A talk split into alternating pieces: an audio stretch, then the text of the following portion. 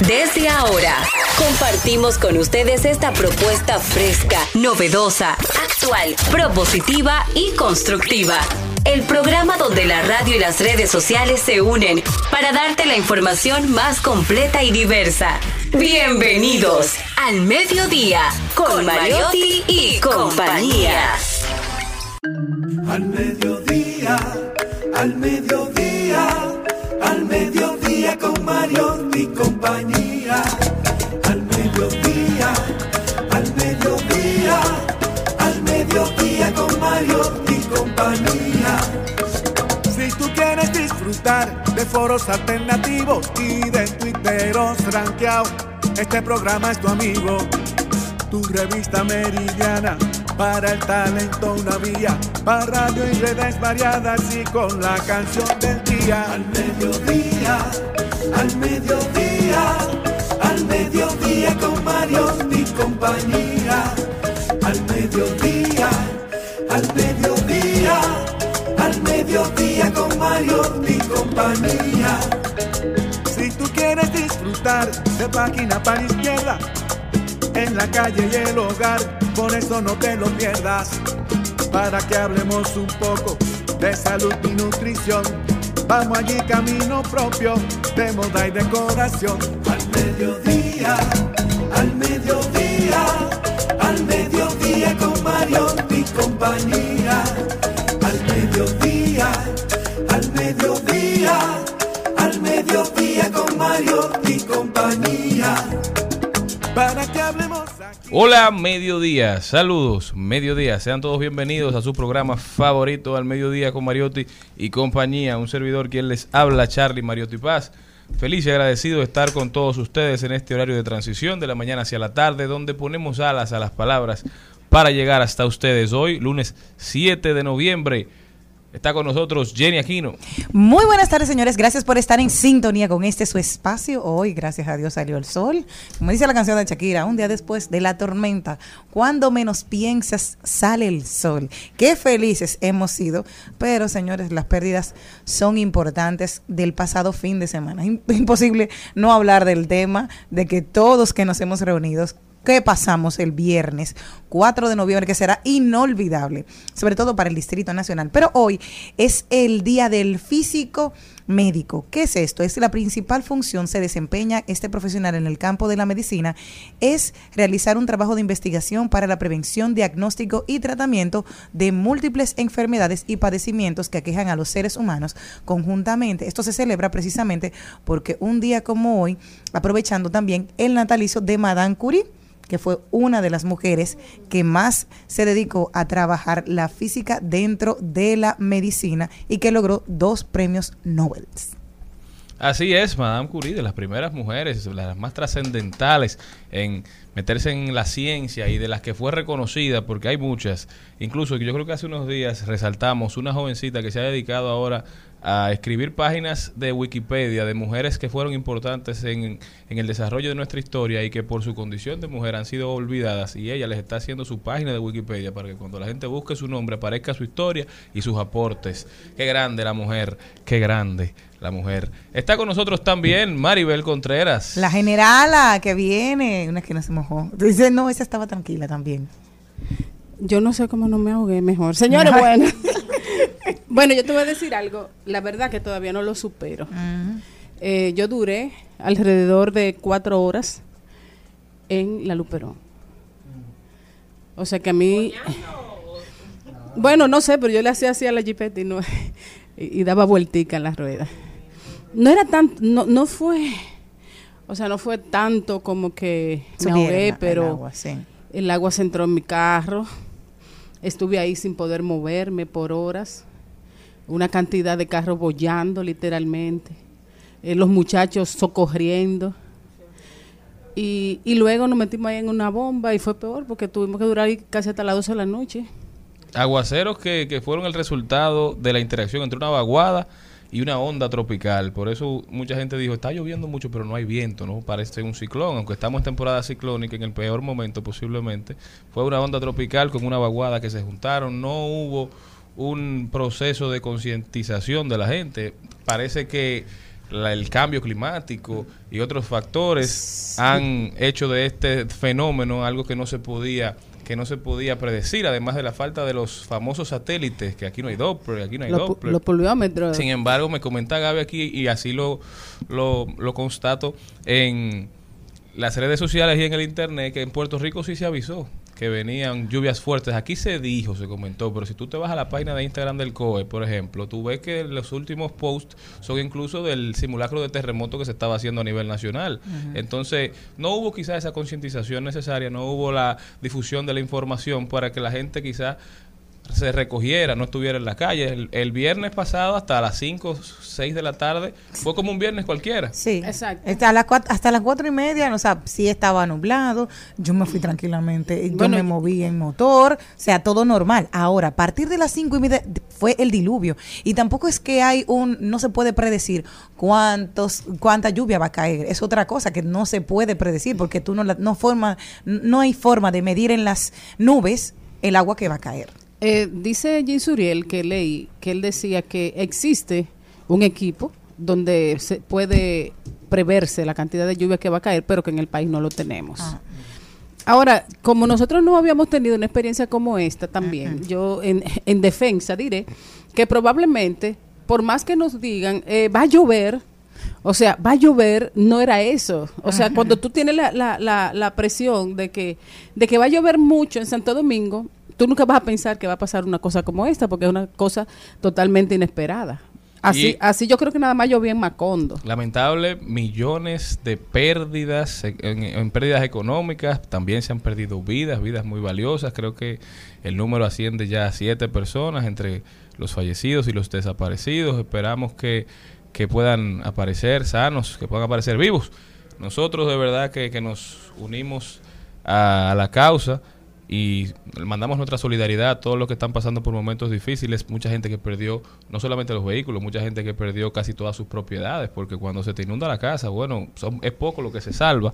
Así que esto es un buen momento para, para ser empáticos, para ser solidarios con todo lo que nos rodea, y más aquí en Santo Domingo, en el Distrito Nacional, donde se ha demostrado que lo único que nos diferencia es el precio de la vivienda, no las condiciones, porque la yuca está al lado de Naco, Asimismo, Jarro Sucio está al lado de, de Baristo Morales, la 18, toda esa zona que, que toda se vio inundada, sin importar que usted estaba en un piso 10, su, su parqueo posiblemente estaba inundado Claro. y las personas que lamentablemente viven viven por debajo de, de la- del límite de la tierra, entonces está mucho peor del nivel de la calle, señores, pero este programa tiene que comenzar. Desde aquí, desde aquí le mandamos un abrazo muy especial. Definitivamente Santo Domingo colapsó.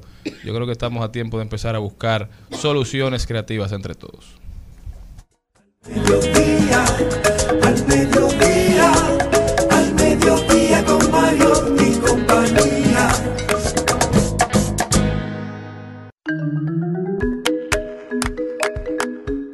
El contenido de hoy empieza con deportes, con Carlos Mariotti, luego nos vamos con Ay lo dijo, rodaremos por el mundo. Nos vamos allí con Salvador Batista.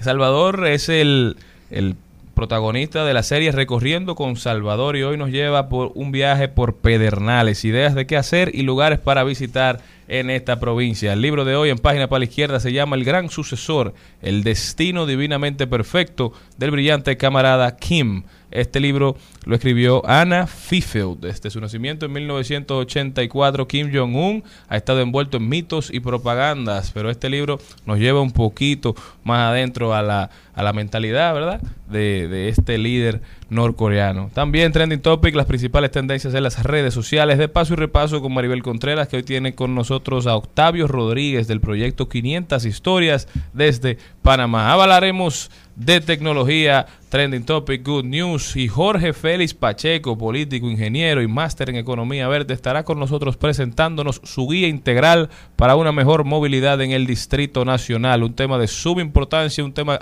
al cual a nosotros también nos apasiona y agradecemos a Jorge que, que está que esté con nosotros un poquito más tarde. Señores, este es el programa de hoy, eso y mucho más. No se muevan, que nosotros apenas comenzamos.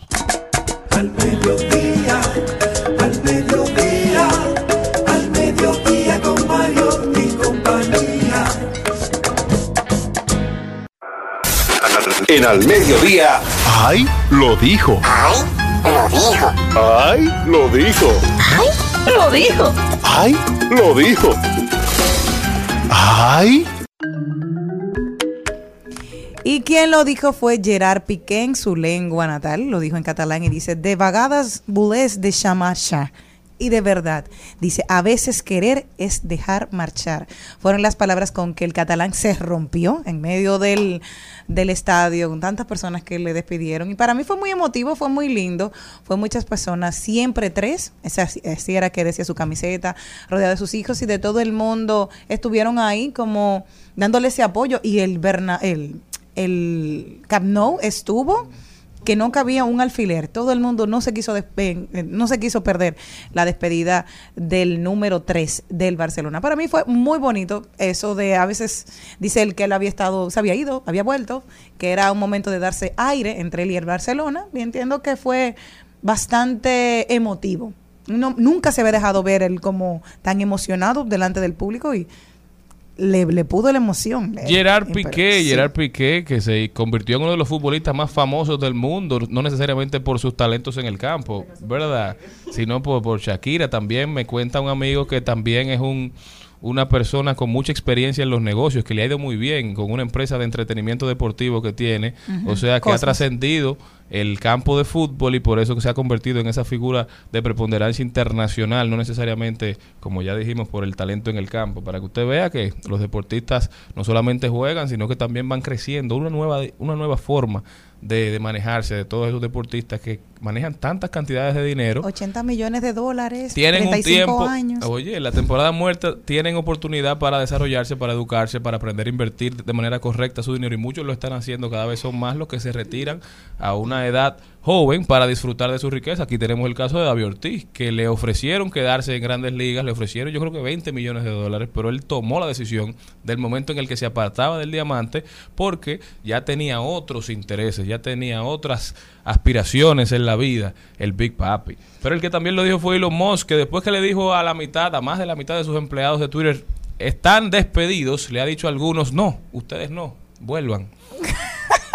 Algunas de las personas a las que se les despidió que regresaron fueron despedidas por error, de acuerdo con personas familiarizadas con el asunto que fueron entrevistadas por Bloomberg News. Otros fueron despedidos antes de que la gerencia se diera cuenta de que su trabajo y experiencia podrían ser necesarios para construir las nuevas características que Musk prevé. Cualquier parecido con la realidad de República Dominicana es pura coincidencia. Mira, es decir, ven. sacaron a personas que eran necesarias para la operatividad del día a día en ese despido masivo que hizo Elon Musk, esa limpieza innecesaria para muchos, pero tuvieron que llamarlos y decirle, no, era relajando. Venga, acá, pero yo, yo tengo como una mi curiosidad. ¿Le habrán dado sus prestaciones laborales a eso? Y después le dijeron, no juegan. Es verdad. Que ya, bueno, lo que se da no se quita. Ahora tienen que No, porque a veces le dan la- las prestaciones laborales y lo que vuelven a hacer es co- recontratarlos con otras Exacto. condiciones. No, pero y eso era algo, señores, impensable, que un Ja. grupo de personas que trabajaban en Silicon Valley, en esas grandes empresas de tecnología, estarían rogando por su trabajo. Hace Ah, cinco pobre. años apenas, personas que por su capacidad eran pan caliente en cualquier empresa de esas que estaban descollando en Estados Unidos. Tú salías de Twitter y tenías un trabajo seguro en casi cualquier otra empresa, de, de un startup o en una empresa ya como Google. Pero ahora, con lo que está pasando con la economía, las startups, los, eh, las empresas de tecnología están también haciendo despidos masivos. No solamente es Twitter, también lo está haciendo Amazon, también lo está haciendo Facebook.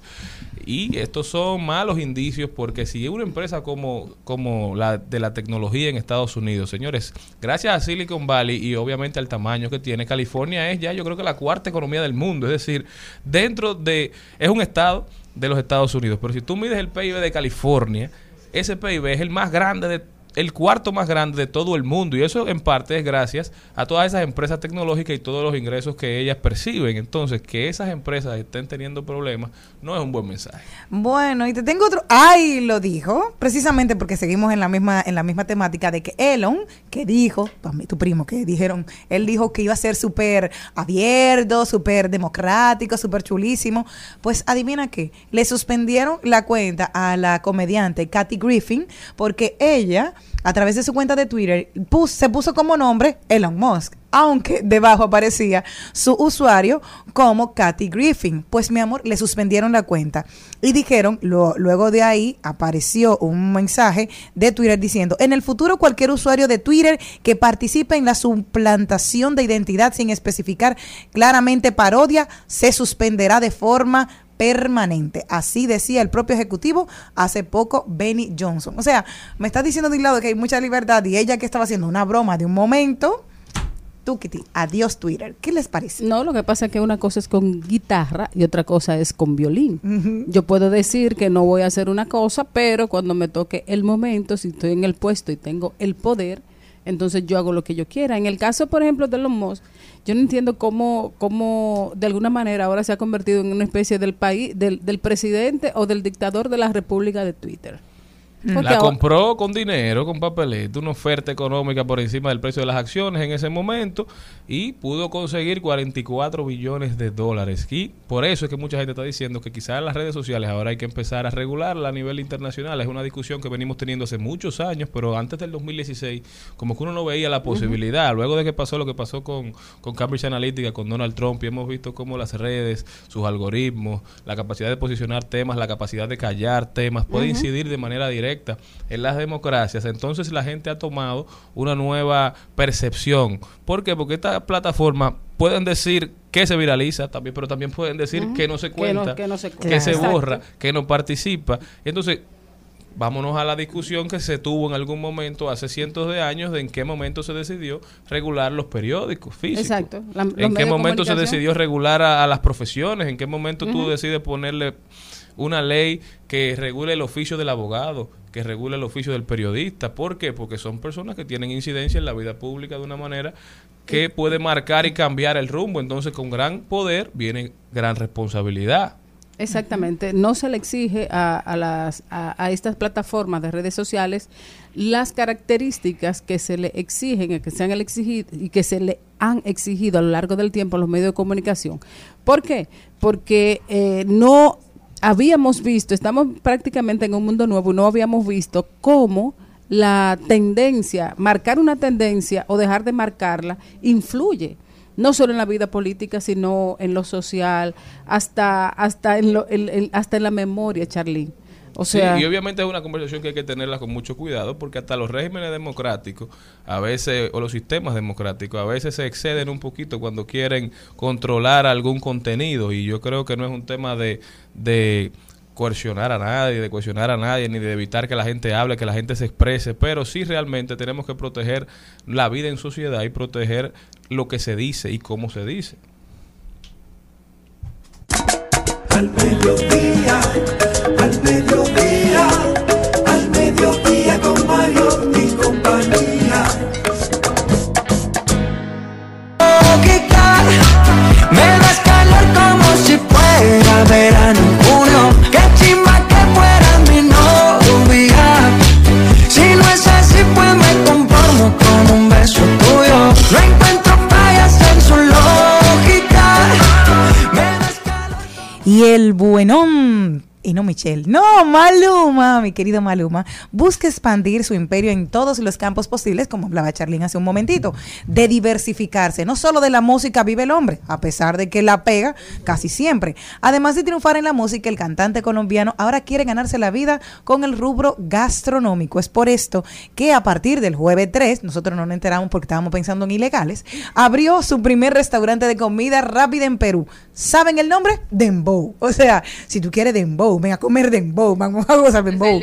Para que sepa el Dembow. negocio que solamente y que opera en 16 ciudades en Colombia, México y Brasil también, aparte de Perú. Y el O sea, Dembow- abrió de manera simultánea en Sí. tres países. Sí, son 16 es- ciudades. Ellos se aliaron con Food Logic para poder abrir y van a estar eh, teniendo esta comida rápida, una bueno, tiene que ser, si es dembow, tiene que ser rápido. Sí, dembow. Ay, si tú quieres dembow, Pero- si con pepinillo o con cebolla, ahí lo van a Mi tener. pregunta ya es la siguiente, ¿por qué él no le puso quizás un nombre como que más cultural con su país?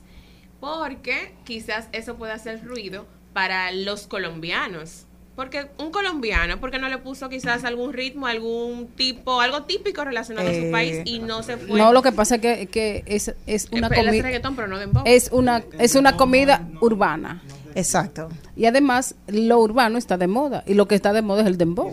Y recuerda lo que dijo Bad Bunny la semana pasada de que la jerga dominicana es lo que ha hecho que el dembow esté donde esté. Precisamente, que antes decían que no íbamos a llegar y luego de esas declaraciones de Bad Bunny que ahora mismo Aquí- No, el, aquí el, el, el nombre viene el dembow es de aquí. Sí. es exacto. Aquí está el, el, el Él dijo, él dijo.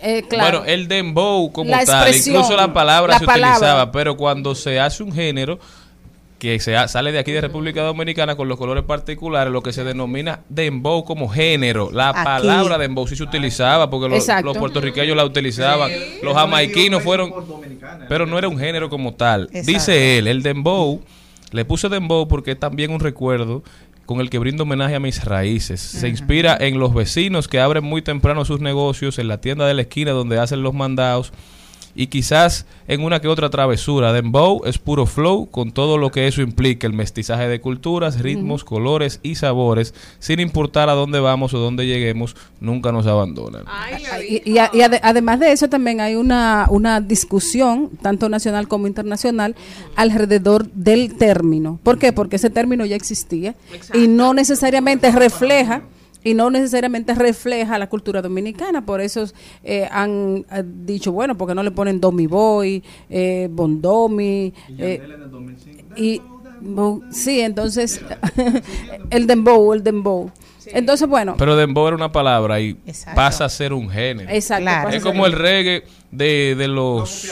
No, no, El como reggae, el no reggae el de los jamaiquinos. Exacto. Y los boricuas le pusieron reggaetón, no le pusieron Porque, puerto claro. reggae ni Exacto. reggae rico. Exacto. Entonces, al final, Aunque es muy reggae rico. fue una manera, la manera en que se popularizó. Yo no creo que nadie se haya sentado a pensar cómo se llamaba lo que se estaba haciendo. No, fue es- simplemente el nombre que se le puso y así creció.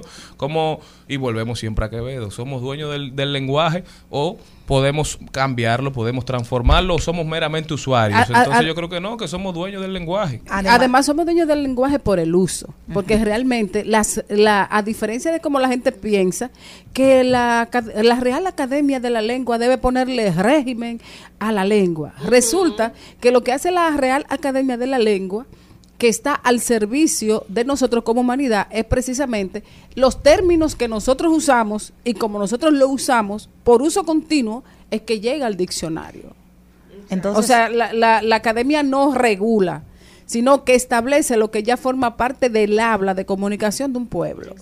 Y Se otra cosa, otra particularidad que tiene este emprendimiento es que están en cocinas ocultas, o sea, que Foodie, dice, tú no vas a decir, allí está el dembow, sino que ya lo lanzó Es online. y es online. Todo el mundo la puede pedir solamente a través de plataformas y deliveries. O sea que si usted quiere disfrutar un dembow en su casa, No escríbale a WhatsApp y Rapid y también por delivery, no, porque están por ahí. Y que bueno, le dan una, eh, aquí está, aquí se hace el dembow. Imagínate, aquí se hace dembow. Y es de una cocina. Exacto. Entonces, donde quiera que lo pidas es a través de las plataformas digitales que sea. Así que dame un chisma de dembow. Que chimba que fuera mi novia. Si no es así, pues me conformo con un beso tuyo. Ya, por ti yo peleo, por ti busco un pleito. Vamos pa' la playa, yo te aceito. Te broncea mientras me deleito. Al mediodía, con Mariotti, con Mariotti y compañía. Rumba 98.5. Una emisora. RCC Media. Seguimos, segui- seguimos con Al Mediodía con Mariotti y compañía.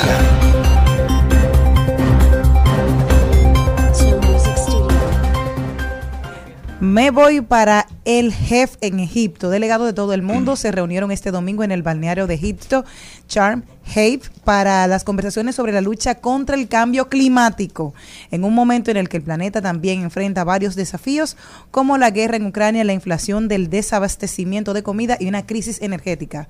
Los, negocia- los negociadores pasaron dos días frenéticos antes de la cumbre discutiendo a si considerar oficialmente la cuestión de pérdidas y daños o reparaciones a las naciones vulnerables afectadas por el cambio climático. Así que a propósito de lo que hemos venido hablando a lo largo del día de hoy, es una preocupación mundial. Vámonos para Estados Unidos, donde están en elecciones este fin de semana para elegir a gran parte de sus representantes al Congreso. Y según noticias que tenemos, esas elecciones pueden verse influenciadas por algo en, sobre lo cual el gobierno tiene poco o ningún control. El costo de la gasolina, lo que cuesta llenar el tanque. Desde el 1970 en Estados Unidos la aprobación de los presidentes ha estado ligada de la mano, ha ido muy de la mano con el precio de los combustibles. Y esta relación se ha visto mucho más pronunciada este año que la inflación ha disparado los precios del combustible, también la producción o la falta de producción de los países petroleros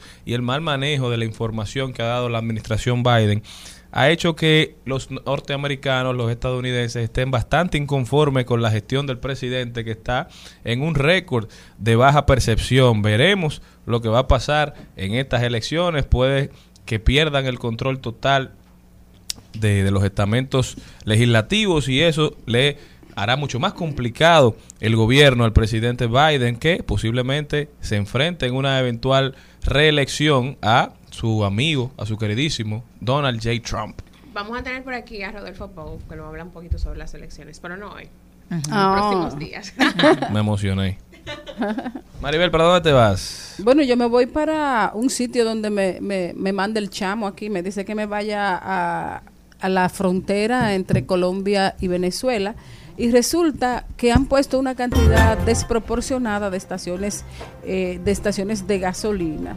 Entonces todo el mundo se está preguntando que, o sea, que qué hizo que tantas estaciones de gasolina fueran eh, colocadas en Cúcuta, en la frontera con Venezuela. Eh, gasolineras que parecen casi todas nuevas o muy remodeladas, que no tienen tiendas ni servicios distintos y que eh, tienen la marca Terpel, una de las empresas más grandes del país, debido a una ley que les obliga a cobijarse con mayoristas. Pero en realidad son emprendimientos de pequeños y medianos empresarios que al parecer se han estado eh, ascribiendo, adhiriendo a, a otros proyectos más grandes para poder subsistir en, este, en esta historia de oferta y demanda. Nosotros- Estamos, la verdad es que nosotros somos un país bueno, porque mira, aquí dice Homero Figueroa, el amigo Homero Figueroa, que la tarifa eléctrica no subió en varios meses, cuando todos sabemos que mes tras mes sigue aumentando. Pero también tenemos ya más de un año casi, o vamos para un año con la gasolina a 293 pesos. Y es verdad que la situación internacional influye bastante, pero al final tenemos que ver cómo en nuestra localidad, como en nuestro, en nuestro espacio de acción, ¿verdad? Nosotros ayudamos a que la vida de la gente sea más llevadera en momentos donde todo está más caro. ¿Para dónde te vas, Jenny? Me voy a Suiza y es que Suiza ha recibido 70.052 refugiados ucranianos desde que comenzara la guerra de Ucrania el pasado 24 de febrero, según informó hoy la secretaria de Estado de Migraciones de Suiza, Sen, a través de su cuenta oficial de Twitter.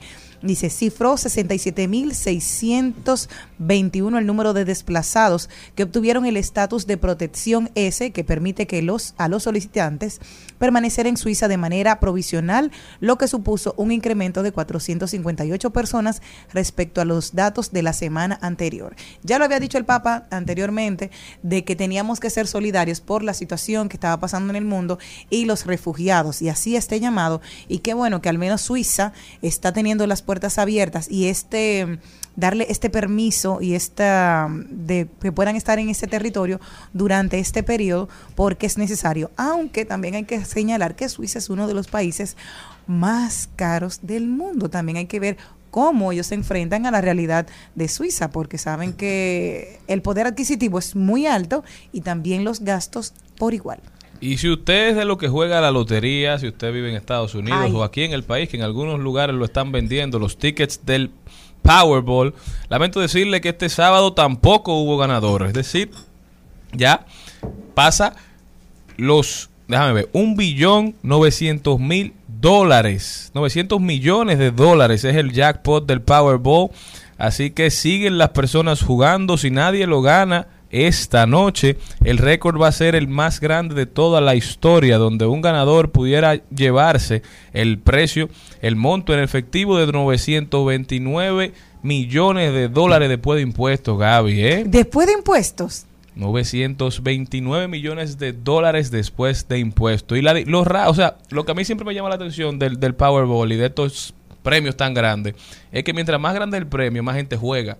O sea, si el premio está en 200 millones, bueno, son 200 millones, todo el dinero del mundo, ¿verdad? Ajá. Pero como que las personas que no juegan el Powerball de manera asidua no van a la estación de gasolina, no buscan, no procuran los tickets. Pero cuando llega a este monto, gente de todo el mundo empieza a jugar porque cada quien quiere te- tener la oportunidad de ganarse ese dinero y mientras más gente juega, obviamente menores son las posibilidades de que todos ganemos o de que alguien gane. Pero no le caería nada mal a este servidor, 929 millones de dólares. Así que yo voy a, a jugar mi, mi billete. ¿Tú te imaginas que yo me lo saque? Me voy a, como yo tengo tantos hermanos, me voy a jugar, con- me voy a, me No, voy Jenny, todo pero a tú, tú no tienes hermanos suficientes para gastar todo ese no, dinero. bueno, que yo sepa, que yo sepa, Puedes tener que yo 200. sepa, tengo 10, pero que yo sepa. No, de padre y madre tengo 6 menores que yo. Y en una información un poquito menos, menos feliz, ¿verdad? El cantante y actor Aaron Carter murió a los Ah, 34 años. Fue encontrado muerto en su vivienda por un amigo que después lo llevó al hospital y allá lo pronunciaron como fallecido. Aaron Carter, que los que nacimos en los 90, lo recordaremos por, por canciones como I Love Candy. Era hermano, era hermano de uno de los miembros de los, los Backstreet Boys, de Nick. Y se hizo muy famoso por los 2000, por allá por los 2000. Se fue, se fue viral en esa época y fue uno de los artistas más jóvenes en tener disco de platino. Con apenas 10 años ya era una superestrella Aaron Carter. Hoy lo recordamos y, bueno, penoso.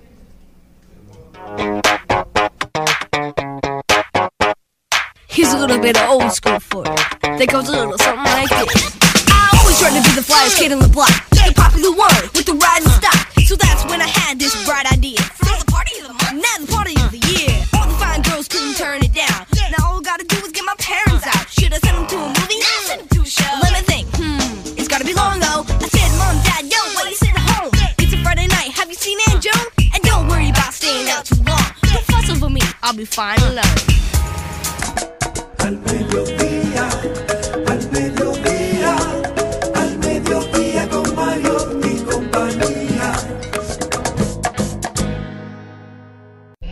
Al Mediodía con Mariotti y compañía, presentamos Vamos allí. Vamos allí desde hoy lunes para que se planifiquen. Le damos la bienvenida a nuestro invitado. ¿Cómo estás? De este lado, recorriendo con ustedes sobre todo.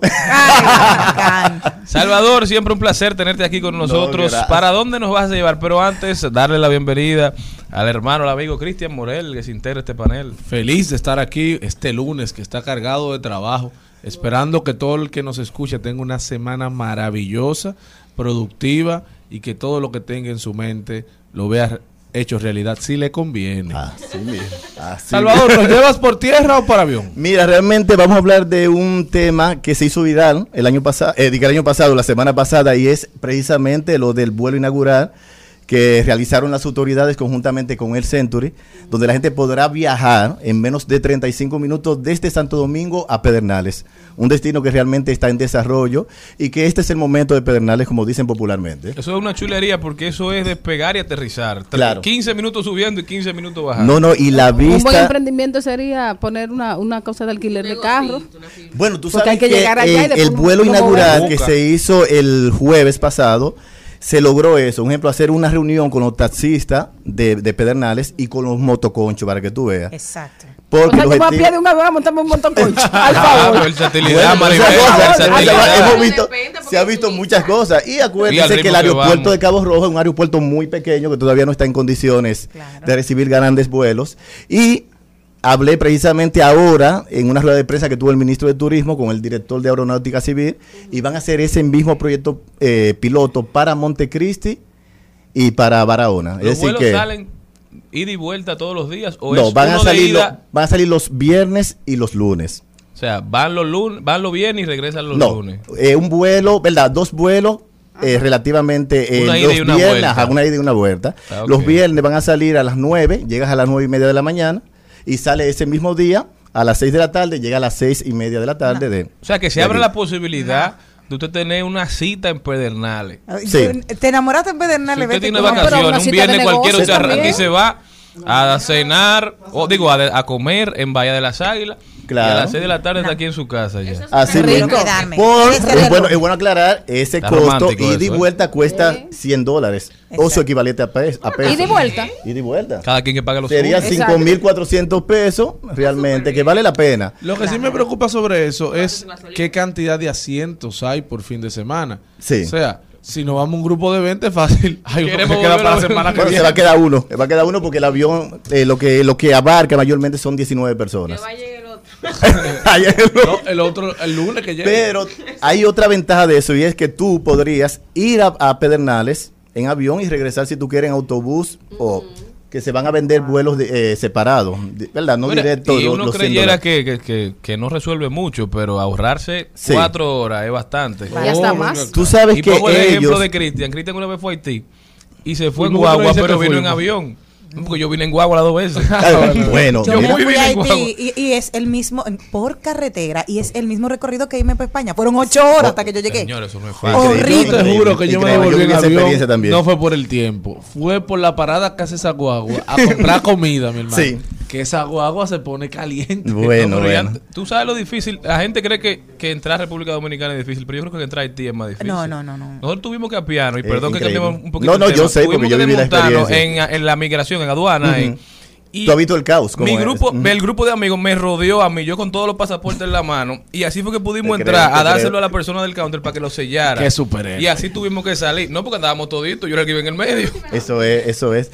Pero en el caso de Pedernales eh, hay algo que no lo vimos muy de lleno, los periodistas que fuimos, positivo, y es que un vuelo sale el viernes y un lunes. Por ejemplo, una gente que quiera pasar un fin de semana en Pedernales no lo puede hacer, porque sale el primer vuelo que, que sale a las nueve y media para llegar a las 10 aquí. Tendría que ser obligatoriamente irte el mismo viernes y regresar el mismo viernes. Ya, Eso sí. es, eso. Ahora quiero Pero, saber. espérate, dentro de eso también está la parte estratégica de la aerolínea. Pedernales se va a convertir en uno de los polos, ya van a construir, comenzar, van a comenzar en enero a construir más de 5.000 habitaciones hoteleras.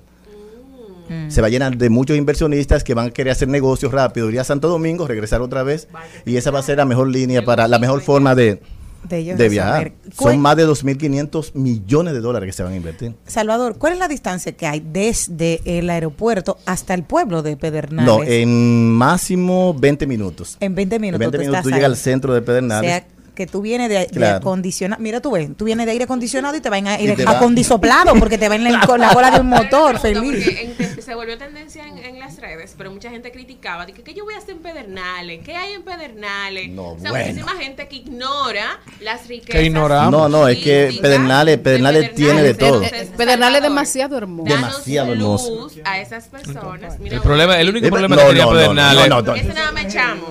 El único problema, el único problema que lejos que estaba. Sí. Yo lo que quiero es que me dejen a mí abandonada en, en- en la, que me dejen a mí desde ¿A las dónde? 9 de Pa, la yo te abandono, Allá, Yo te en voy a Bahía dar de los las 100 dólares Águilas. para que te vayas. En la isla de las águilas, que me suelten ahí. Porque todo el mundo va y te llevan, claro, cuando tú vas a un tour, me, me molesta que te lleven dos horas y te. Hermano, Sí. yo quiero ir dos horas a la playa. Es no, el problema. Déjeme que a mí, déjeme que yo me pele en la playa. Déjeme que.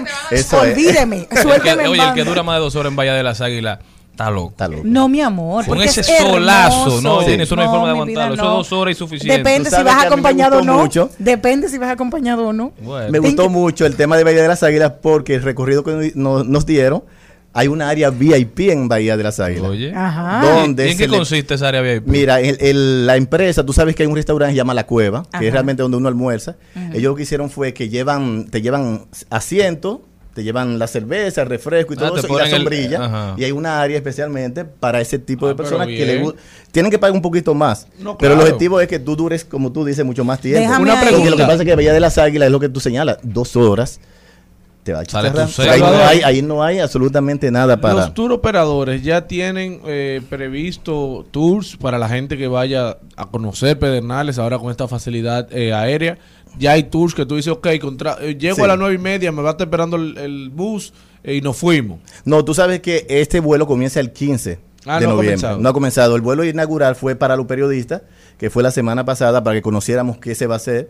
Y ustedes señalaban los atractivos que tiene Pedernales. Pedernales realmente se hace mucho ecoturismo, turismo de aventura, pero también el tema de, de- de los, eh, del ambiente tropical que tiene.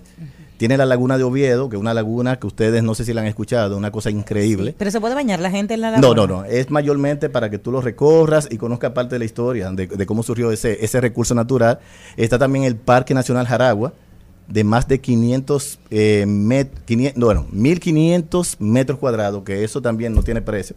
A nivel de los que les gusta la naturaleza y quiere hacer turismo. La playa de Cabo Rojo, que yo creo que si no fuera Bahía de las Águilas, el- lo, lo predilecto sería la playa de Cabo Rojo. Pensé Que eso no decir tiene. que una de las playas más lindas del país no es Sí, a mí Bueno, me- no, sí. bueno, no, no. Sí, No, bueno, no, no, Samaná no, es. no, no, ok. Pero no, no. Pero Cabo Rojo hay Pero que tú sabes cuál es la diferencia de, la, de las playas precisamente de Samaná a la de Padernales.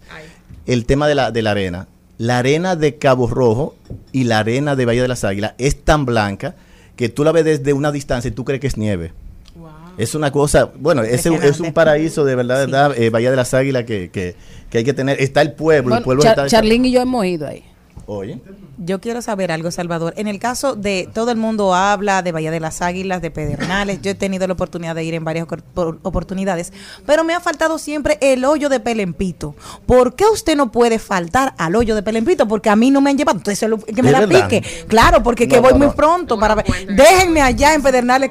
Tú sabes que una el semana. tema del hoyo de. Pelempito es que obligatoriamente tú tienes que ir un fin de semana a Pedernales, porque ese atractivo queda muy lejos del centro de Pedernales y sobre todo te dan muchas explicaciones porque ahí hay diferentes tipos de árboles y diferentes tipos de diver- ¿cómo, se- cómo podemos Pero es decir? como una cueva, Es, es- una es- cueva ah, que es tú una dices, cueva. sí, es como una cueva, realmente. Tú tienes la- y tú estás, hay una área que tú puedes visualizar todo lo que es el, el hoyo de Pelempito desde, desde arriba hacia abajo.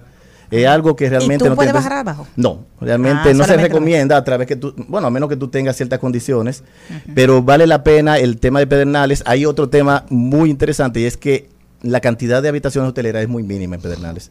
Claro. Son menos de 300 habitaciones hoteleras.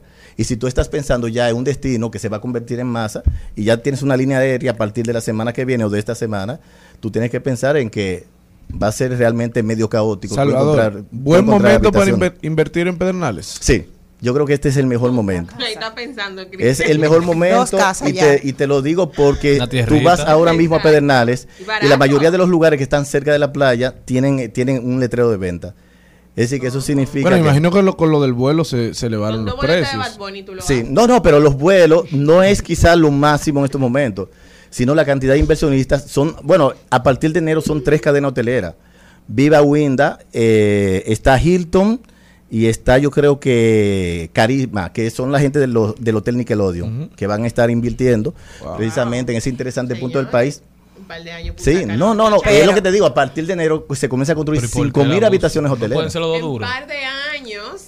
Dije No. Y está el tema del puerto también. No será, se está los construyendo, se ha construido una, una terminal eh, portuaria donde la gente realmente busca eso, va a buscar ese tipo de atractivo turístico. Y que si no te tienes que ir a Cabo Rojo, desde el mismo Pedernales, en la esquinita ahí hay una playa disponible. O sea, Sí. el, el pueblo termina en una playa. No, eso es verdad. Y, y lo lindo. bueno, de lo van a rehabilitar, el malecón lo van a poner de una forma en que la gente pueda parquear su vehículo, pueda disfrutar de la playa y que sea un lugar público. Exacto. Senador, para irnos, tu lugar favorito en Pedernales. Mi lugar favorito es Bahía de las Águilas. Ah.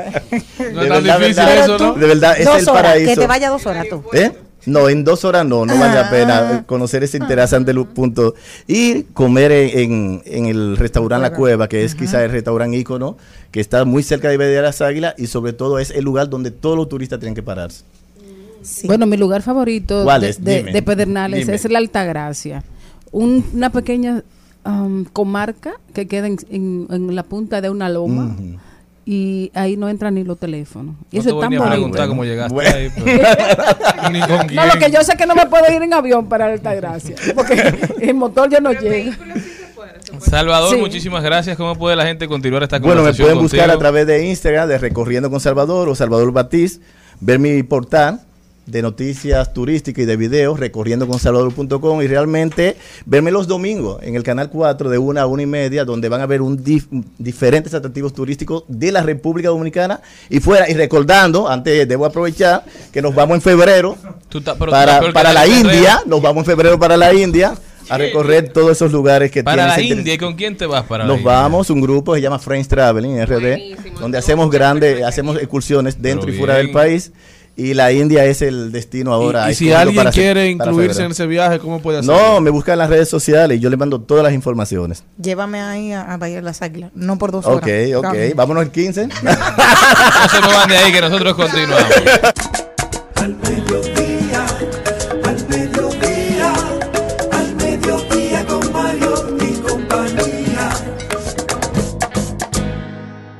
En Al Mediodía, con Mariotti y compañía, seguimos con Páginas para la Izquierda.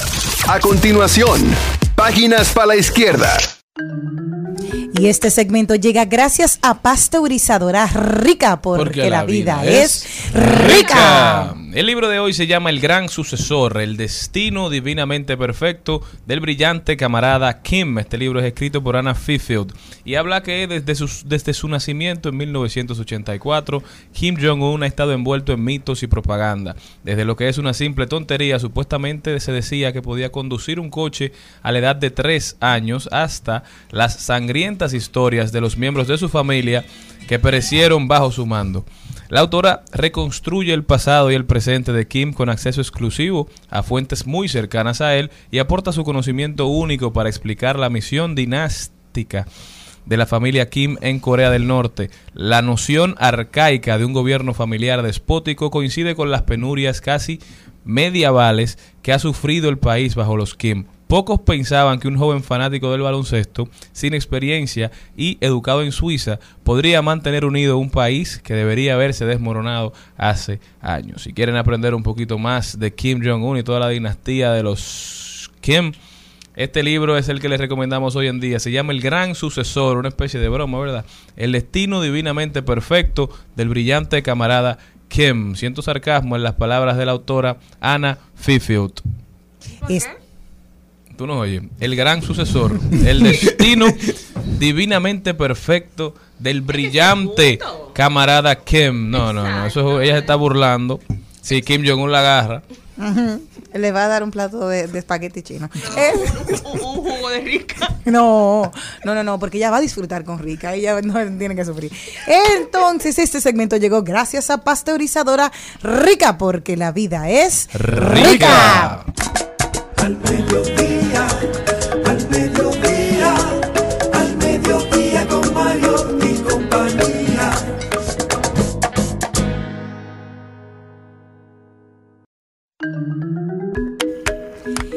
Y quien está en el ojo del huracán es ahora mismo Selena Gómez. Yo quiero saber ¿Qué y quiero, quiero hablar con ustedes por esto. Su amiga, ella se sintió muy mal, Francia Raiza. ¿Qué pasa? Ellas se conocieron hace un tiempo, muy bien, se quisieron, fueron amigas muy entrañables, son amigas íntimas, hasta el punto de que Raiza fue su donante de riñón hace cinco años. Selena Gómez necesitaba un riñón y ella lo hizo. Entonces, en estos días salió a una entrevista y le preguntaron que cuáles eran sus amigas dentro del, del mundo. Y dijo, del mundo del espectáculo. Y dice, yo no tengo muchas amigas.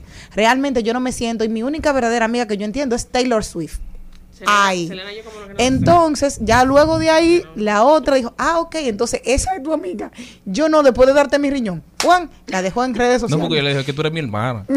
no le dijo nada. fue ella que Entonces, donó- le donó un riñón claro, una- Francia Raiza sí. a Selena. Entonces ella no la consideró dentro de sus amigas.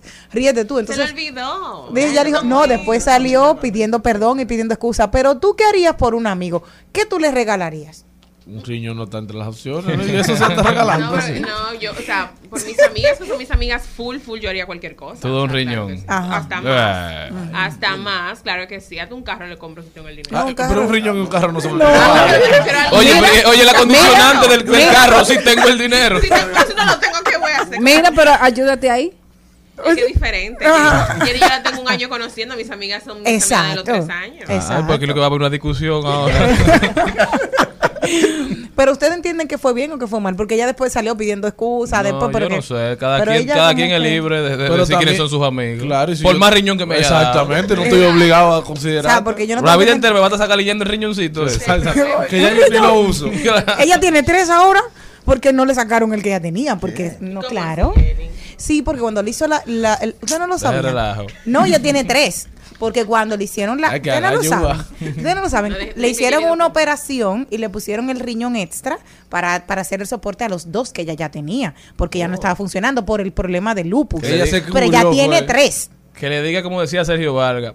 Si no me va a coger la llamada. Devuelve el celular. Mi riñón.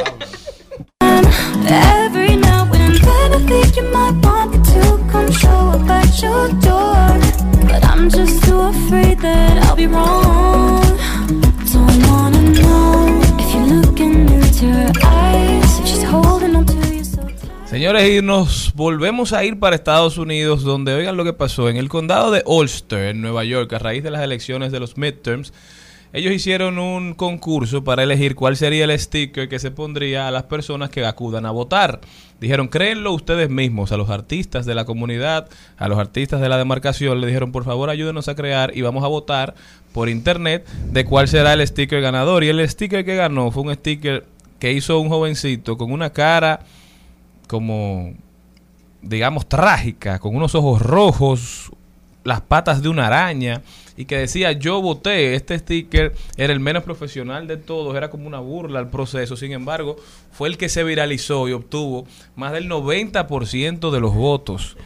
Y ha empezado toda una conversación en Estados Unidos de cómo pueden las redes, por, por lo que se vuelve famoso, por lo que se vuelve tendencia, influir en el resultado de las elecciones. O sea, vuelve a poner en la palestra la necesidad de regular las redes sociales y cómo se conversa, cómo se conecta con las personas, porque esto se ve que a todas luces es una burla, pero sin embargo, en democracia la mayoría gana o la mayoría se impone a la minoría. Centralismo Entonces, democrático. deben respetar la decisión de los usuarios, pero que no necesariamente votaron entonces gente de esa demarcación, no necesariamente votó per- votaron gente que analizaron los otros los otros eh, artes que habían sido enviados. Fue una burla, pero el condado tuvo que publicarlo y ese va a ser el, el sticker ganador y el sticker que se va a tener que poner todo el que votó en el pecho. ¿Y por qué esto llama la atención? Porque ¿cuál es el fin de estos stickers? Es que la gente salga a la calle e incentive al voto con esto. Que cuando tú veas a alguien, tú digas, bueno, yo quiero hacerlo. Entonces, con esta dinámica, muy poca gente se lo pondrá y se pierde la esencia de todo el proceso. Así va el mundo, señores. Yo me voy para Haití, Charles, donde una pandilla haitiana ya levantó el bloqueo al almacén de gasolina. El líder de la pandilla, en un discurso colocado en la, Barbecue. ¿eh? Barbecue. colocado en las redes sociales, eh, expresó eh, que ya podían ir a abastecerse de combustibles los camiones porque él está levantando el bloqueo en torno a un depósito de combustible que, que lleva casi dos meses cerrado, asfixiando a la capital haitiana porque la gente no tenía dónde abastecerse. Es una impotencia. Los camioneros pueden venir a la terminal sin miedo. Si existe la posibilidad de transportar combustible, ello aliviaría una crisis que empezó cuando la pandilla tomó la zona alrededor del depósito de combustible. Eh, lo que se está viviendo en Haití pique y se extiende. Y ya estamos aquí sintiendo los efectos de la crisis haitiana en todo el área de la frontera.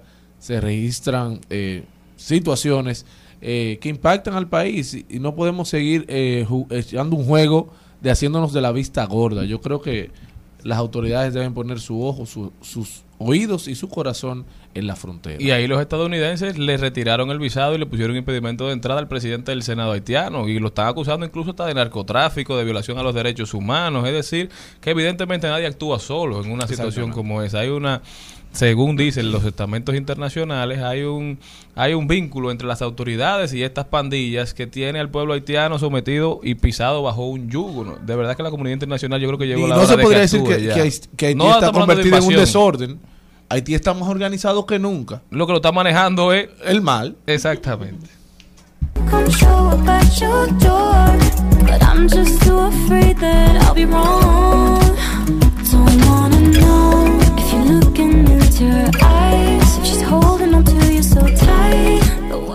Rumba 98.5, una emisora RCC Media. Seguimos, seguimos, seguimos con Al Mediodía, con Mariotti y compañía. Trending, Topics. Al Mediodía, con Mariotti y compañía. Presentamos Trending Topics. Estamos de vuelta, mi gente. Muchísimas gracias por continuar con nosotros en el mediodía con Mariotti y compañía. Vamos a ver cuáles son las principales tendencias en las redes sociales. Tendencia es Corina Larsen, y si ustedes van a preguntarme quién es esa, fue la amante pública del rey Juan Carlos I y comenzó con un podcast el día de hoy para contar todos los O detalles por ser amante de él, sí. Hoy todos los detalles de esa lujuriosa relación extramatrimonial que tuvo el rey Juan Carlos I y que ha puesto a la monarquía ahora mismo en para. Allá está todo el mundo. ¿Qué? Oyendo el podcast, así que es una de las tendencias más grandes a nivel mundial. Tendencia, Hablando de ella. tendencia también. Mattress Mac, Mattress Mac, que es un personaje que se ha hecho muy famoso, un fanático de los Astros de Houston que tiene una tienda de vender colchones donde pone ofertas. Si usted compra más de 3 mil dólares, él le devuelve 3 mil. Si su apuesta que él hace anualmente a que los Astros de Houston ganan la Serie Mundial, por ejemplo, esta temporada él apostó 10 millones de dólares a que Houston ganaba la Serie Mundial.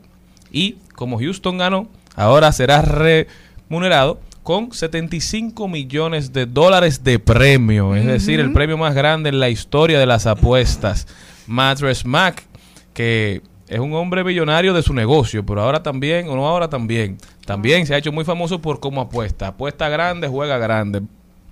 ¿Qué más tenemos, Cristian? También ah, yo me voy a San Juan de la Maguana, donde es tendencia una niña de 13 años que mató a una pareja o a un violador de 25. ¿Y qué pasó? Bueno, ella dice que él la tenía en constante abuso, que la maltrataba, quien, y entonces le agarró un cuchillo y ella logró quitárselo y con el mismo cuchillo cometió eh, la acción. De verdad que penoso lo que está pasando en este país. Pero yo creo que eso no es una pareja, es una un violador. Porque una niña de 13 años no tiene capacidad para, para aceptar una relación o para discernir eh, qué le conviene y qué no. Shakira y Piqué hoy son tendencia porque tenían una reunión luego de la renuncia y se iba a ver qué iba a pasar con ellos. Si se va a ir a, a, Miami a vivir, está la gente pendientes de qué va a suceder con ellos. Fueron con sus abogados, quieren resolver todo fuera de juicios, pero sobre todo dónde van a residir los niños de la pareja, porque la cantante quiere volver a residir en Estados Unidos, en Miami, donde tiene su casa, y él quiere que los niños sigan cerca de él en Barcelona. Entonces, ahora que él renunció, ¿cuál es el nuevo panorama y si se van a poner de acuerdo todos? Es una de las tendencias. También es tendencia una nueva red social, o no nueva, pero una red social que ha aumentado sus suscriptores de manera dramática. Se llama Mastodon y es una red social que se parece a Twitter, pero por el hecho de que Elon Musk compró Twitter, mucha gente ha estado dejando la plataforma. Cada vez son más los famosos, las celebridades que dicen que no serán parte del circo que está construyendo Elon Musk. Bueno, como que Twitter no era un circo ya antes de él. Pero esta red social se está viendo de, beneficiada, se llama Mastodon. Si a usted le llama la atención, descárguela para que se entere de lo último, de lo que está pasando. También es tendencia a Apple, señores. Apple porque ha dicho que la producción del iPhone 14 va a sufrir estragos, se va a ver fuertemente afectada por las restricciones del COVID que han impuesto en la demarcación, en el lugar donde ellos tienen su planta principal, una planta grandísima que tienen en China, donde se han impuesto se han impuesto, digamos, algunos controles del COVID que pareciera que estamos en el 2020. ¿Qué más tenemos, Maribel? Bueno, tenemos que el, colom- el cantante colombiano Maluma eh, está haciendo tendencia por protagonizar un acto eh, de verdad icónico y humano. Y es que él sorprendió a sus seguidores con un gesto que tuvo con el peque- un pequeño en Medellín. Se trata de Bastián Matías Madrid, un niño de 12 años que fue diagnosticado con cáncer y al que el cantante sorprendió con un increíble regalo, el regalo de su presencia, una foto juntos y es hermoso ver a- al niño llorando y, y a Maluma también, o sea, los dos muy emocionados. Y eso, por supuesto, cuando tú ves algo así y ves a un niño en ese estado de vulnerabilidad y de emotividad, todo el mundo llora.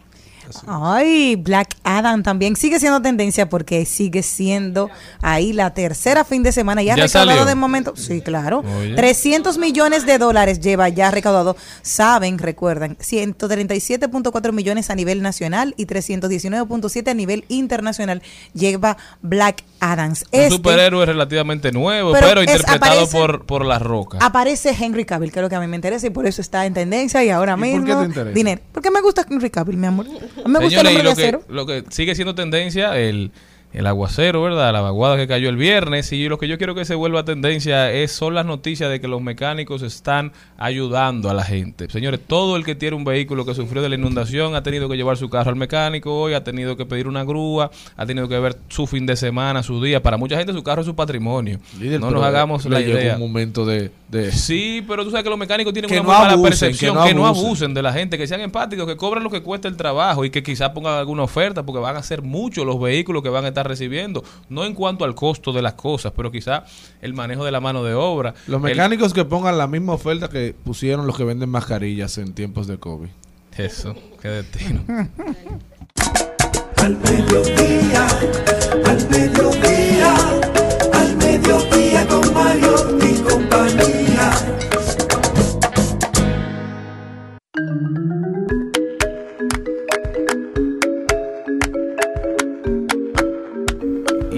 para quedarnos en el mismo tema, han salido varias noticias de cómo bancos, clientes están teniendo conversaciones respecto a los préstamos de estos vehículos que han quedado ina- o sea, que han quedado de una de una forma tan afectados que no pueden ser utilizados, vehículos completos inundados, todo el que tiene un carro, todo el que ha- se le ha inundado un carro, que se le ha mojado un carro, sabe que una vez se moja el carro nunca vuelve a ser el mismo.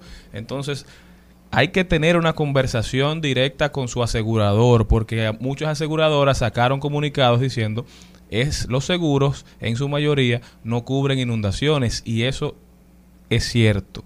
Pero por eso, de ahora en adelante, lamentablemente aquí hay una tendencia de poner candado después que nos roban. De ahora en adelante nosotros tenemos que tener el compromiso de leer la letra pequeña, señores. Incluso hay aseguradoras que están ofreciendo modalidades de seguro donde usted decide qué asegura, en cua- ante cuáles sucesos se asegura, porque quizá usted nunca piense que aquí va a haber un, un terremoto, que aquí va a venir un fenómeno de esta naturaleza, pero dependiendo de donde usted viva, ya se hace evidente que las inundaciones son una realidad, es. que no solamente tenemos que asegurarnos ante choque y ante terceros, porque nuestro vehículo, que cada vez está más caro, que cada vez depende de nuestro sueldo, se una mayor parte de nuestro sueldo va a pagar el préstamo del vehículo, debemos cuidarlo. Así es, también hacer un llamado a las aseguradoras que sean solidarias con sus usuarios, que tienen un seguro, una catástrofe que no fue planeada, que nadie es el culpable, pero es un momento de ellos dar el frente y decirle, ahora cuentan con nosotros.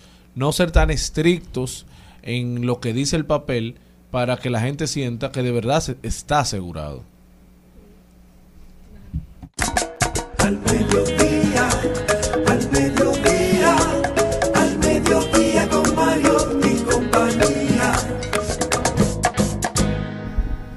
Bueno, y se está celebrando en el país la quinta cumbre iberoamericana de turismo accesible. En la misma, eh, diversos eh, expositores dieron a entender que el turismo accesible representa una gran oportunidad para la República Dominicana. Señores, solo en Estados Unidos el turismo accesible representa más de 30 mil millones de dólares al año. Y es solo en un mercado. De esa manera que el mercado en la República Dominicana eh, puede ser una visión o debe ser una visión que en la que no hemos puesto el ojo. El turismo accesible comprende tres segmentos fundamentales. Personas que viven con una disca- discapacidad permanente, personas que tienen una discapacidad temporal y también los adultos mayores. Eh, la población con discapacidad en el mundo ronda los mil millones de personas. Aunque no todas las personas con discapacidad viajan, el 1% de las personas con discapacidad quisiera hacer un viaje, quizás como mínimo, aunque sea el 1% quisiera eh, hacer un viaje a un destino como la República Dominicana, pero ahí toca a nosotros preguntarnos si estamos realmente eh, encaminados a poder recibir a esa gente y darle un trato eh, con decencia, con dignidad, para que su discapacidad no sea el obstáculo para poder disfrutar a plenitud de lo que puede brindar la República Dominicana.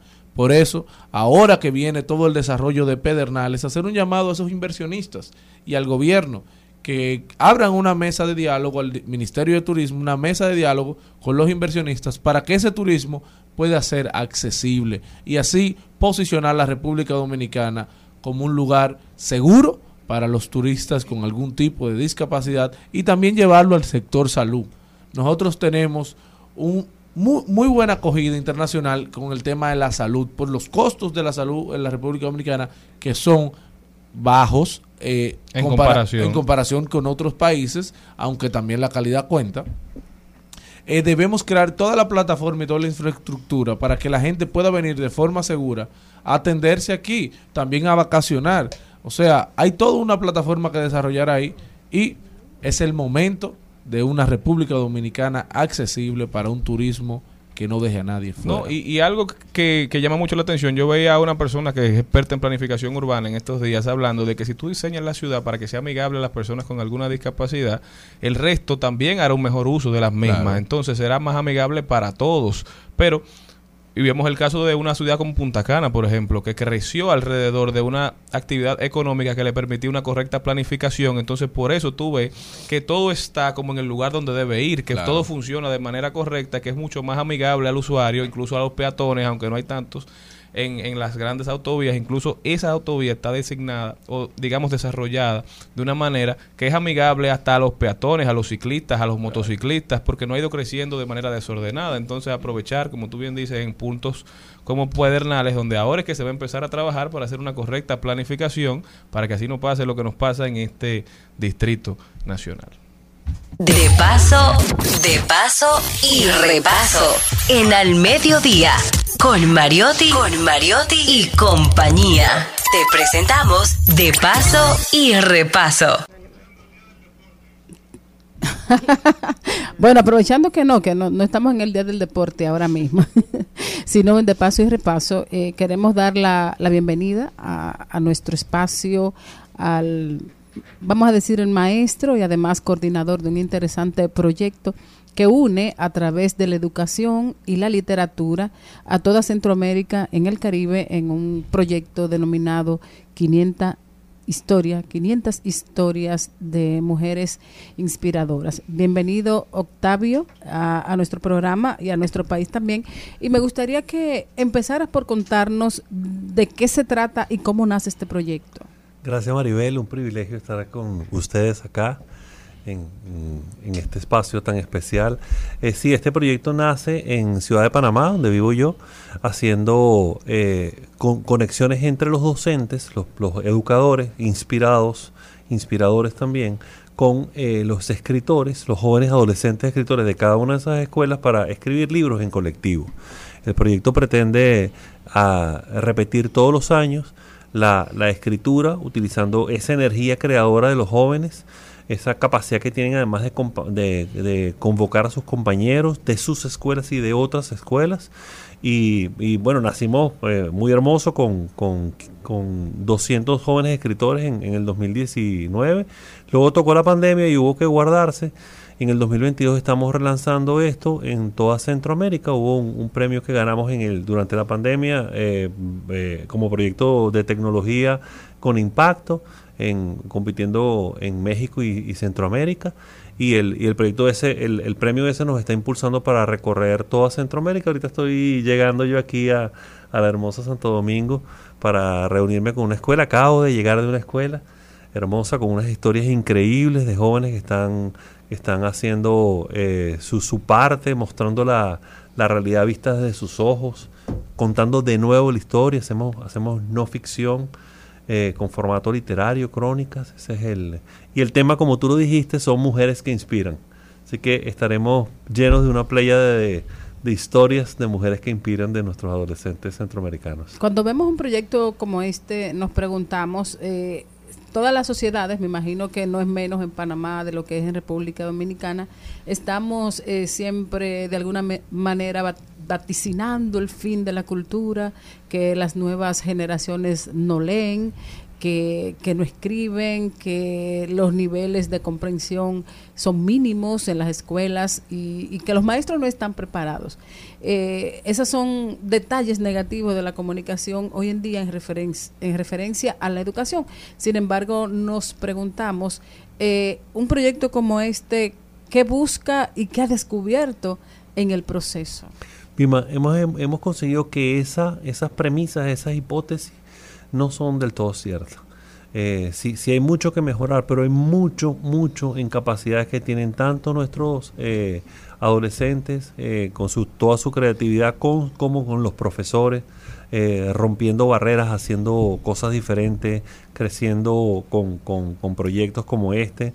El grupo de, de docentes que tenemos es, es muy destacado.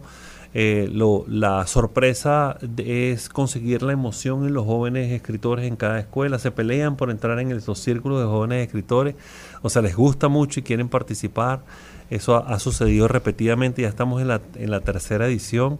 Eh, decía, me decía Cristian Alarcón, un, un gran escritor recientemente previo al Faguar, eh, que participó en los inicios de esos, da- dictando talleres de escritura en, en Panamá, que, la, que hay un movimiento de, de lectores juveniles que está salvando la industria editorial en Argentina y con eso en Latinoamérica. No es cierto que los jóvenes no leen, están ahí, no es, no es un lugar común, pero están ahí. Lo que hay que hacer es darles oportunidades, eso es. ¿En qué cambiará la historia y la vida de los participantes de, de este proyecto al tener la oportunidad de ser guiados en la creación eh, literaria a través de, de la crónica? Sí, es, eh, usamos esa, esa, esa metáfora, y 500 historias cambiará la historia como mensaje, precisamente porque sentimos que ellos están haciendo la historia de su futuro, están construyendo un futuro diferente, ¿no? Eh, al interconectarse entre ellos, al leerse entre ellos, que es, la, que es una cosa muy innovadora que tiene este proyecto, además de escribir, cada, cada escuela termina en una página web y todos los chicos terminan leyéndose entre ellos y evaluándose entre ellos para decidir cuáles son las mejores crónicas. Aprenden unos de otros, pero en general desarrollan pensamiento crítico, desarrollan comprensión de la realidad, desarrollan empatía, se conectan, se interconectan. Es por eso también que nu- nuestra esperanza es que este sea un impulso muy fuerte a la conexión centroamericana, que desde esas edades, 13, 17 años, se crea una corriente de conexión, que se visiten primero a través de la lectura, pero enseguida eh, con, con turismo, con, con que uno, unos y otros vayan a los distintos países y conozcan los países, se comprendan entre ellos y, y por tanto crezca la, cultura compartida de la región, muy rica en historias. Cuando, cuando hablas, bueno, acabo de llegar a la República Dominicana y visitar dos escuelas con este proyecto, ¿qué, qué te encontraste? ¿Qué encontraste en los maestros, en el aula, en los alumnos que ya, que ya han sido, están siendo, eh, haciendo sus propias historias? Mira, me, me consigo his- historias de todos tipos, de todos los tipos. Este, particularmente aquí, la, la escuela que, a la que asistí, el, el Colegio Cristiano Logos, eh, tiene, tiene un grupo de chicos que ya tienen un círculo de escritores adentro, o sea, constituidos, que ya tenían la iniciativa de la escritura. Lo está dirigiendo un joven profesor, muy, muy joven realmente, pero con mucho espíritu para poder hacerlo. Los los chicos consiguen mujeres nacionales e internacionales para contar de nuevo la historia. Cada uno de ellos consigue una forma de poder darle, darle una vuelta para que sea original, para contar una cosa diferente. En el fondo lo que estamos viendo es, es la historia vista desde otros ojos, desde los ojos de, los jóvenes, ¿no? Viendo, conectando con lo que ellos, lo que es su vida, lo que es, su entorno, de dónde vienen, qué piensan, qué, qué, qué- qué han, que han comprendido, ¿no? Y, y, y eso eh, en, en una conexión con, con, la, con la historia que conocemos, la historia más, más, más común, contada de una manera diferente. Yo tengo, ah, yo tengo una curiosidad, que usted menciona jóvenes, menciona escuelas y menciona la perspectiva de los jóvenes contando una historia de una mujer, ya sea nacional, ya sea internacional, pero necesito saber cómo lo- los requisitos que quizás se necesiten para poder eh, participar, necesariamente tienen que ser estudiantes, tienes que ser joven o un rango de edad relativo para poder, o quizás una historia X que tenga que ver con Latinoamérica, que tenga que ver con República Dominicana, ¿cómo podría ser? Sí, son, son el, el grupo es un grupo multietario, hay varias cosas que son como diferentes en términos de formato de educación. Son chicos entre 13 y 17 años. Wow, pero súper jóvenes. Son súper jóvenes, son adolescentes. Son, es, es una edad crítica porque es una edad Muy. en la cual ellos se están definiendo como adultos, se están formando como adultos. Es un lu- lugar muy especial para, para apoyarles. Es un lugar normalmente des- desatendido. En general no hacemos tantas cosas para los adolescentes como se hacen cosas para los más pequeños o tipo cosas de cultura y de educación. Y, e inclusive los más grandes, los de universidad, los adolescentes tienen, están como desprovistos. ¿no? Es justo ese es el target que estamos buscando. Eh, el requisito es ser escogido o proponerse dentro de la escuela por eh, ser escogido por una, una maestra, la maestra Sí, que me guía. imagino que son los estudiantes destacados que casi siempre... Son los que les gusta escribir. ¿Te gusta escribir? Ven para acá. ¿Quieres contar una historia? Ven acá y cuéntala. ¿Tienes una historia que contar? Ven aquí y la cuentas. Te, te cuento que hay veces que nos rompemos los parámetros. ¿no? Por ejemplo, eh, un- me recuerdo que una niña en Tegucigalpa, eh, la maestra me dijo, no, ya tienes que escribir, por seguro que tienes que escribir. Y era, estaba fuera del rango de edad, tenía 11 años, 11 años de edad, eh, que es más pequeñita, ¿no? Pero se presentó una chica súper madura, pero súper, con una madurez impresionante de estos niños indios de ahora, ¿no? Y cuenta una historia muy, muy dramática de su familia, de su madre, eh, una historia de abandono y de abuso, de, de- de vida en la calle y de recuperación. Una, una historia que, que a, a todos los que estábamos esc- escuchándolo nos pareció pero, im- importantísimo que se conociera, muy reivindicadora muy desde la voz de esta niña que se ve fuerte porque su madre creció y, y- y tomó la fuerza que hace falta como para inspirarla y es la que ella escogió para, para contar la historia. ¿no? Sí, te cuento otra historia, otra, otra historia de ruptura de, de parámetros. Me consigo en Managua con una, con una eh, mujer, una joven mujer de 40 años, que estaba participando en el grupo porque la profesora pensó que era muy relevante que ella entrara. No está dentro de la edad, pero ella está cursando noveno grado en este instante. Está en educación de adultos. Ella no pudo estudiar cuando era más joven. Ella trabaja, trabaja en haciendo eh, servicio de limpieza, pero está estudiando. Eh, se presentaron ella y su esposo, igual de jóvenes, pero ella en esa edad. Y eh, me dijo, mira, tengo todas estas historias con- eh, escritas, este, que, y quiero contar esta. eh, o sea, realmente abundaba en términos de cosas que podía contar y decidimos juntos que efectivamente valió la pena romper el, el esquema para, para que estuviera. De hecho, esa es toda una vertiente para, para contar historias que tienen que ver con adultos eh, que están en, en- en etapa de estudio, pero ya, ya fuera del, del tema de los grados eh, en los que normalmente eh, se toman, no más pequeños. ¿no? Eso, eso es relevante. Octavio, en el caso de aquí de República Dominicana, con el Politécnico Santa Ana, había un acuerdo con el Centro Poveda, no sé si lo conoces aquí, y siempre hacían ese tipo de actividades de incentivar a los a los jóvenes. Yo estudié en un barrio que es muy Gualey, o sea, que es un barrio marginal y todo, entonces ellos trataban de llevar ese mismo centro, pero te estoy hablando del 94, Claro. que eso era hace muchos años es, eh, buscarán esa formación con Poveda, ustedes van a ver qué, qué encontrar, qué han hecho, un levantamiento aquí para ver. Estamos buscando todas las fórmulas de alianzas posibles que se pueden dar. Recientemente estamos entrando, o sea, apenas estamos comenzando. La verdad, eh, el proyecto es un proyecto joven y además joven con, con- con este tema de que la, la pandemia nos paralizó dos años, que no es, no es tontería, ¿no? De hecho, casi, casi que fallece el proyecto en ese periodo de tiempo por incapacidad de poder continuar. Re- reconstituimos completo y comenzamos de nuevo en, el, en 2022. Hicimos una primera edición. Muchas de las escuelas en Panamá que participan son escuelas de sectores populares, realmente muy pobres, pero nos gusta la diversidad. Escuelas ricas y pobres, urbanas y rurales, nos gusta escuelas grandes y pequeñas, con renombre o nuevas, o sea, la- la- entre más diverso es, es mejor, ¿no? Y nos encantaría eh, a- hacer una conexión para, para revivir ese proyecto que tú comentas, que existió alguna vez. Es- eso también nos hemos conseguido. En el tiempo ocurren proyectos que tienen este perfil y eh, hay un tema de continuidad con la de cómo se presenta un proyecto para que pueda tener la fórmula que se hace que para repetir. Un poco lo que tratamos de hacer es que es, es- usar la viralidad, pero luego usarla por contagio. Y es por eso que estamos ahora con, en un modelo de dos ediciones por año, para que sea continuo. Y de crecimiento de conexión entre cada una de las escuelas y las otras escuelas. ¿no? Aquí en particular, la, la, el- la Universidad Pontificia eh, Madre María, la, la, Madre Maestra. Madre perdón, la, la, la Pucamama, Maima, este, no, nos está apoyando. O sea, ya estuvimos en una reunión con ellos, estuvimos dentro de la universi- eh, universidad, hablamos con un conjunto de los profesores, los jóvenes que están estudiando pedagogía dentro de la universidad para que se incorporen. Eh, Lo, lo que estimamos es que en el, la siguiente corte efectivamente entren tanto como 25, 25 escuelas las sean las que se monten. Y precisamente el tema es eh, crónicas inclusivas. El siguiente tema será crónicas inclusivas. To- tocaremos el, tema de, de- personas con alguna discapacidad. eh, el tema de migrantes, el tema de afrodescendencia también, el tema de pueblos originarios. Y eso serán lo- las categorías sobre las cuales los chicos escogerán para contar su realidad en, en ese entorno. ¿no?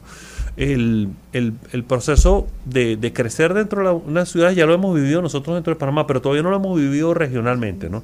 Y lo que precisamente esperamos es, producir eso, en ese orden de magnitud, 25 escuelas, 250 chicos escribiendo en cada una de las ciudades y haciendo con esto muchos libros que se van a leer entre, entre todos, todos los jóvenes en las escuelas, pero a su vez eh, con, en la población en general habrá mucha historia que, que muy, muy, muy bonita, muy sabrosa que, que, que contar, claro que sí. Al final, todos estos temas y, y un proyecto como este tan abarcador y que invoca tanto a leer como a escribir, eh, ¿qué, qué nos dejará? Lo que nosotros esperamos es que la gente tome de nuevo la costumbre de leer libros de manera continua. Que cada persona que uno le pregunte en la calle qué libro está leyendo, te diga dos o tres libros a la vez que esté leyendo. Que sea una costumbre, que la gente tenga mucho la literatura al lado, que la tenga recuperando la literatura por puro placer, es decir, que lea por puro gusto, no solamente para aprender, que está muy bien leer para aprender, sino en general para que crezca la cultura, porque leer es, es entrar en la vida de los otros, es conocer muchísimo, que crezca la interrelación entre los jóvenes, que ellos conozcan de los de lo que de la vida de los otros para darse cuenta que todos somos diferentes y que somos iguales en eso, en eso de ser diferentes. En el fondo la- no- no- hay una historia común que nos une en toda Centroamérica, en toda Latinoamérica. Pero además eh, eh, hay que son millones de historias que se pueden contar y que se pueden que se pueden hacer. Más cultura, más educación, más más comprensión, más conexión empática, más desarrollo de pensamiento crítico, este, en general más bienestar. La, tanto tanto la- las escuelas como lo- los chicos que estén interesados en participar en 500 historias, donde se puede comunicar, redes sociales para que la gente pueda obtener más información. ¿Cómo no? ¿Cómo no? La página web 500historias.com, así como suena, 500historias.com. Las redes sociales idéntico, 500 histo- eh, historias, 500 historias, ¿no? Y estamos en Instagram, estamos en Facebook, en TikTok, eh, eh, LinkedIn, en, en Twitter, estamos en todas las redes sociales, ¿no? Por ahí pueden tener eh, noticias. la, la siguiente cohorte la estamos empezaremos a abrir en noviembre para preparar esto. Sería marzo, abril estarían los chicos escribiendo. En mayo se estaría haciendo el torneo de, de lectoescritura, eh, que lo hacen todos leyendo en una aplicación, una app, que es como una especie de super videojuego, en que todos están leyendo y jugando con las palabras ahí. Este, y, el, y enseguida de eso vendría la, la, la impresión y publicación de los libros que se reparten en cada una de las ciudades. Excelente. Bueno, Octavio, muchísimas gracias por venir a la República Dominicana trayendo este proyecto tan interesante y, de, y que agrega definitivamente más valor tanto a nuestras escuelas, a nuestros docentes, como a nuestros estudiantes. Gracias, Maribel. Estás escuchando Al Mediodía con Mariotti y compañía. Rumba 98.5, una emisora RCC Media. Seguimos, seguimos, seguimos con Al Mediodía, con Mariotti y compañía. En Al Mediodía, con Mariotti, con Mariotti y compañía, hablemos de tecnología.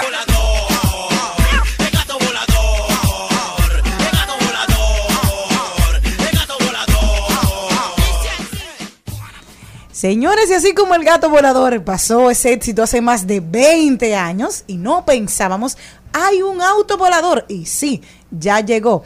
Ahora Zen Aerox, la compañía de aviones más grande de Asia, ha lanzado la última versión del primer auto volador de despegue y aterrizaje vertical, que es completamente eléctrico. Dice, este auto volador llamado Equipen X3 Xpeng está... X3. Xpeng X3, gracias. Está diseñado para conducir tanto para el vuelo como para la conducción por carretera, contando con un elegante sistema de plegado de aspas que permiten una conversión fluida en la conducción y el vuelo, afirma su comunicado. Como afirma el primer auto volador del mundo. Esto me llama muchísimo la atención porque nosotros, los que somos de la generación de los 80, pudimos disfrutar la familia supersónica y esto era algo muy normal dentro de esos muñequitos de hace 60 años. Sí, ellos estaban en el, exacto, sí hay una, y hay una nueva, le están reponiendo para las personas así jóvenes como tú que no lo vieron en los 80 y, y principios de los 90, pero estaban hablando de, de todo eso y que era la comida biónica y todo lo que hemos visto con el tiempo que poco a poco las llamadas de videollamadas, ellos hablaban ahí de eso que vendría y ellos son como los predictores. Si fueron tomando en cuenta los Simpsons, también hay que tomar los supersónicos porque hablaban de este tipo de vehículos y ya se están mirando el tipo de permiso que tienen que tener los países para poder implementar esta tecnología maravillosa de los gatos voladores. Digo, también los Bueno, carros también los voladores. supersónicos te hablaban de, de pedir la comida por una pantalla. Ajá. De ayudantes virtuales. Exacto. O sea que Que realmente... mencionó lo de las videollamadas, ¿verdad? O sea, como en ese entonces uno no se imaginaba que podría... Pero, y eso tiene No había mucho- ni teléfono Siempre se ha dicho pantalla. que la ficción va como forjando la realidad, porque eso se queda en el imaginario de los, de los Claro. que en ese momento son niños y ellos van creciendo con esas percepciones de lo que será el futuro y cuando tiene la capacidad de desarrollar esa tecnología, por lo general se parece un poco a esa que veíamos. Porque su imaginación y su capacidad de crear Parte de está ahí. impulsada eh, por eso. ¿Se acuerdan de esa y también esa comida que viene hidrogenada y todo y que vienen ese tipo de cocina moderna también se veía ahí? O sea que una buena noticia para los que vayan a in- a invertir y sepan que hay una nuevo un auto volador. Yo me quiero montar en alguno. Yo no tendría miedo. El gato volador daba más miedo. O sea que disfrutemos del próximo auto volador.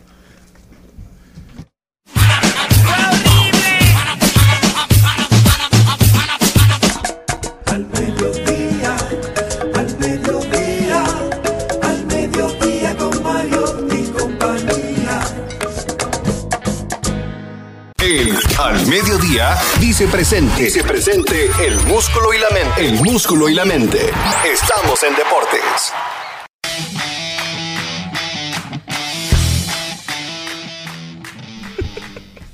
Y señores, pasamos al paso re- recorrido deportivo del mediodía, en donde ya se acabó la serie y Houston no tenemos un problema, ya que Houston se llevó a Filadelfia. Los Astros de Houston ganan la serie mundial, coronándose campeones de esta temporada 2022 de las grandes ligas, en donde Jeremy Peña, el novato, no novato, el novato ya, el novato veterano, Jeremy Peña se coronó como el jugador más valioso de la Serie Mundial, luego de coronarse, coronarse MVP de la Serie de Campeonatos de la Liga Americana. Es el primer novato en ganar el guante de oro en la posición de shortstops, también el primer novato en coronarse MVP de la de postemporada, el primer novato shortstop en, en dar un jonrón en la Serie Mundial y es el primer novato que gana el MVP para la Serie Mundial. Un equipo de Houston compuesto por varios dominicanos. Tenemos a Javier, tenemos a Héctor, tenemos a Jeremy, tenemos a Rafael, tenemos a Abreu.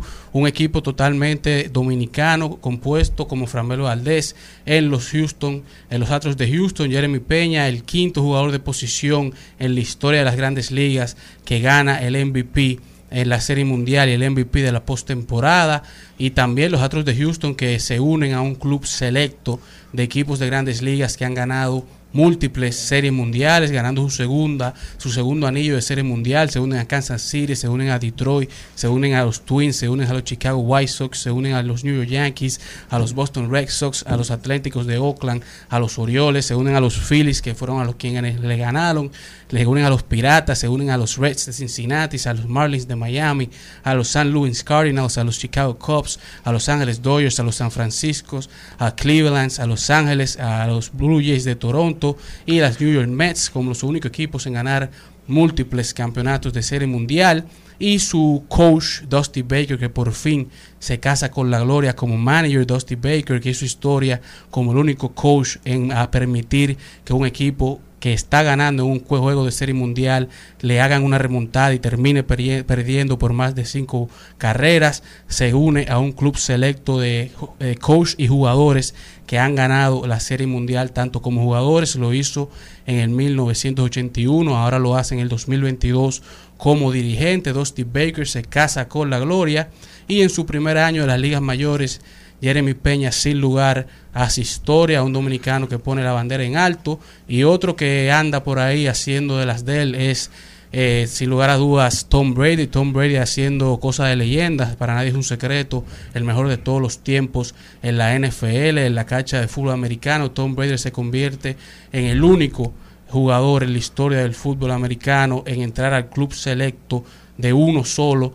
de jugadores que pasan el récord de más de 100 mil pases totales de yardas en una temporada regular y playoffs, Tom, Tom Brady haciendo cosas de GOATs, de jugadores que son los mejores de todos los tiempos. Y en el mundo del tenis tenemos que Holger Rune se coronó como campeón del Master de París. Holger Rune de 19 años, el gran danés, le dicen, ha hecho algo que no- nadie ha hecho al vencer a Djokovic en la gran final de este torneo de tenis y se convierte en el primer tenista en la historia en derrotar al top 5 cinco de los jugadores del top 10 de todos los tiempos de manera consecutiva en un máster de tenis, haciendo historia en este torneo. Y sin lugar a dudas le espera un futuro brillante a este joven tenista. Y sin lugar a dudas vemos que el paso de, de los jugadores nuevos, este, este, estos jugadores nuevos como Carlos Alcaraz, como, como Holger Rune que vienen por ahí, vienen a, a esta vanguardia de viejos a darles lo de ellos, así que este recuento deportivo de hoy ha llegado a su fin. Al mediodía, al mediodía, al mediodía con Mario y compañía.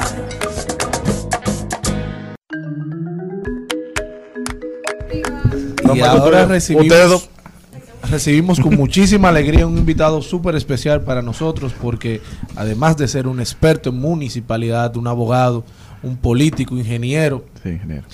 Eh, es un joven, eh, ya no tan joven, que se ha preocupado desde hace muchos años por la movilidad, por el transporte, por hacer un distrito nacional mucho más accesible. Eh, él es Jorge Félix Pacheco. ¿Cómo estás, Jorge? Muy bien, ¿y ustedes cómo se sienten? Mejor de tenerte aquí ahora en cabina. Qué bueno, qué bueno. Eh, ¿Qué de nuevo? Agradecido, Jorge, de tenerte aquí con nosotros. Esta vez no viene solamente para hablar de, de los emprendimientos. Jorge es un joven muy inquieto. Pero esta vez Jorge ha presentado una guía integral para una mejor movilidad en el Distrito Nacional y yo creo que el momento no puede ser más oportuno. Así es. Bueno, eh, tú sabes que la política tiene algo cruel y es que la política no otorga, no es como los Juegos Olímpicos, que hay medalla de oro, de plata, de bronce. En política no hay medalla de plata. Usted gana o usted pierde. y a mí me tocó eh, perder por muy pocos votos las elecciones de regidor, las elecciones del 2020.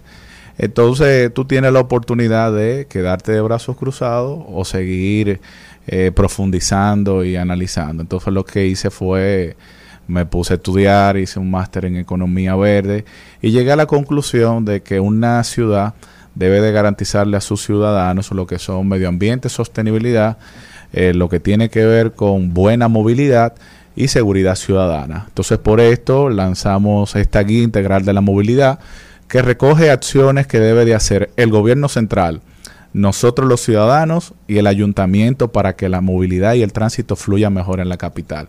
Para que tú tengas una idea, según la DGI, el mes pasado habían 5.2 millones de vehículos en la República Dominicana. De esto, el 30% pertenece al Distrito Nacional. A esto tú le añades la gran eh, población flotante que viene a estudiar, a trabajar, que viene de los municipios y las provincias cercanas. Eh, esto ha provocado obviamente que sea un caos, que sea un problema demasiado grande. Eh, para que tú tengas una idea, la pirámide de la movilidad establece las siguientes prioridades. Establece al peatón encabezándola, luego está la bicicleta, luego el transporte público, luego le sigue el transporte de carga y después el carro y la moto. Acá en Santo Domingo, en el mundo. en el mundo, la pirámide de la buena movilidad. Entonces aquí al revés, aquí es el carro, la moto, el carro y la moto y después el carro y la moto. Tenemos ciudades que están solamente pensadas para los vehículos y no pensadas para lo más importante que tiene la ciudad, que son los ciudadanos. Acciones del gobierno central. Bueno, desde el año 2013 aquí no se hace una inspección del parque vehicular. Las revistas. es. Eso se dejó ahí, o sea, y no solo de que, que tenga extintor, un bombillito, sino una, una revisión real que, que podamos ver el tema de la cantidad de contaminación que hacen algunos vehículos a, a todas las partes del país. Eso es un problema serio. Aquí hay vehículos que no deberían de transitar. Claro.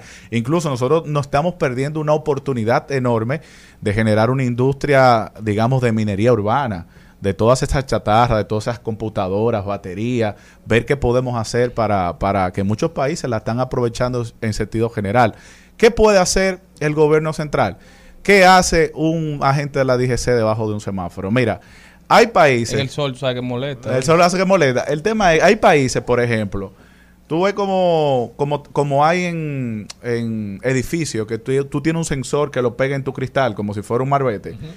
Hay aplicaciones que le ponen a los semáforos ese sensor y cuando ve en 300 metros que viene un vehículo oficial, ya sea del presidente, ya sea del jefe de la policía, lo que sea, whatever, una persona con la autorización, el semáforo se pone en verde de manera automática y no hay que estar parando todo el mundo, generando caos. O sea, hay muchas cosas, muchas herramientas que nosotros podemos aplicar. Lo que pasa, Jorge, es que en, en esos países que tú mencionas, me imagino que son países desarrollados, donde las personas por las cuales el tráfico debe pararse, seguro están establecidas por ley. Claro, Entonces, aquí aquí habría que traer mucho, mucho Bueno, pero aquí como quiera se paran las vías. O sea, Bájale el dos. tema no es quiénes sean, aquí como quiera pasa. Hay algo claro que según el Banco Interamericano de Desarrollo, el año pasado los capitaleños perdimos 180 millones de dólares por los tapones en términos de productividad y de tiempo. ¿sí? Te quería preguntar, había un proyecto hace mucho de reordenamiento. Llámese que cuán- cuántas personas que viven en Santo Domingo Este todos los días se tienen que levantar a las 5 de la mañana para poder estar en sus trabajos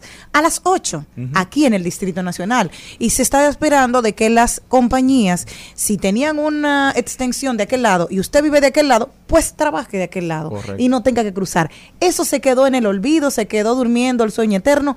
¿Qué ha pasado con ello? Eso se quedó en el olvido. También eh, se hablaba de zonas industriales, de establecer zonas específicas para trabajar.